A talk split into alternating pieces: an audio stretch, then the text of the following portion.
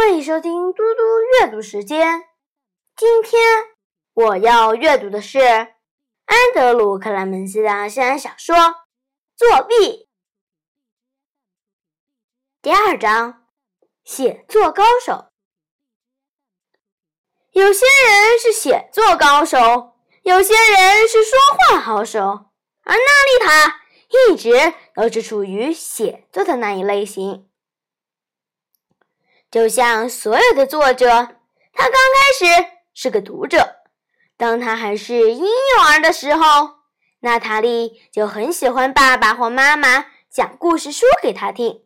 由不同的人来讲同一个故事，会产生不同的效果。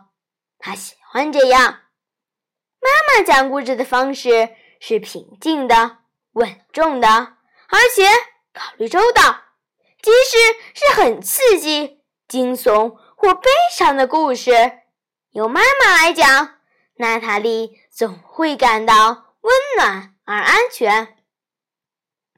但爸爸就不一样了，他讲的很大声，而且不会顾虑那么多，他会装出各式各样好笑的声音，像是消防队员啦、鸭子啦、公主啦。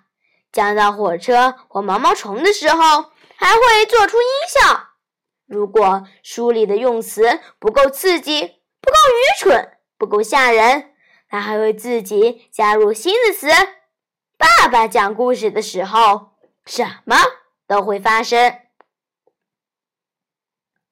用这种方式，娜塔莉对阅读培养出很棒的品味。她的双亲热爱好书的程度。几乎就像爱他一样。到他四岁的时候，对书更是喜爱。他要求爸妈读更多故事给他听，远远超过他们能给的时间。他已经会认 A B C 了，于是他就要求爸妈讲故事的时候指着每一个字，然后娜塔莉就会坐着翻阅他的绘本。一遍又一遍，他开始看懂了那些字，以及它们会被发成什么声音。一旦他破解了这个关联，就什么都难不倒他。娜塔莉会认字了。即使在娜塔莉学会自己看书之后，爸妈还是会在她睡前讲故事给她听。如果这一晚由爸爸来讲，隔天就换妈妈，而娜塔莉总是从自己最爱的书架上选故事书。但那场车祸改变了这一切。当时娜塔莉二年级，在那场意外之后，只是妈妈讲睡前故事了。也是在这个时候，娜塔莉会把几本她心爱的书藏在衣柜里面。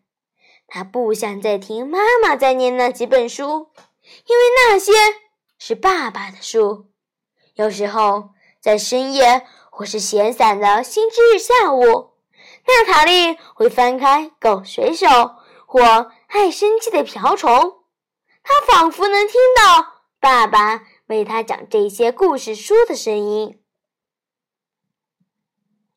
自然而然的，娜塔莉慢慢开始写作。开始是模仿，如果他读到一首好诗，他就试着写一首类似的诗。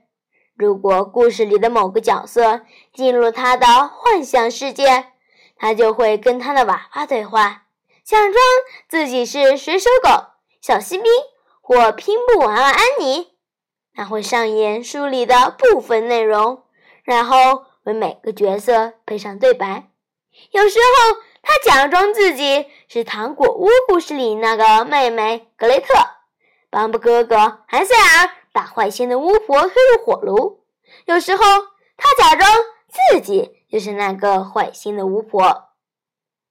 然而，每一次，娜塔莉总是会想到这些故事的作者。他会想到汉斯·安徒生、玛格丽特·怀兹·布朗、碧雅翠丝·波特。会想象这些作家正坐在花园、小木屋或阁楼里创作新的故事，而且他知道有一天他也会坐在一个花园、小木屋或是阁楼里，写着自己的故事。娜塔莉上了四年级之后，开始花更多时间写作。她和妈妈将储藏室清理一下，然后在储藏室的角落布置一个小小的写作场所。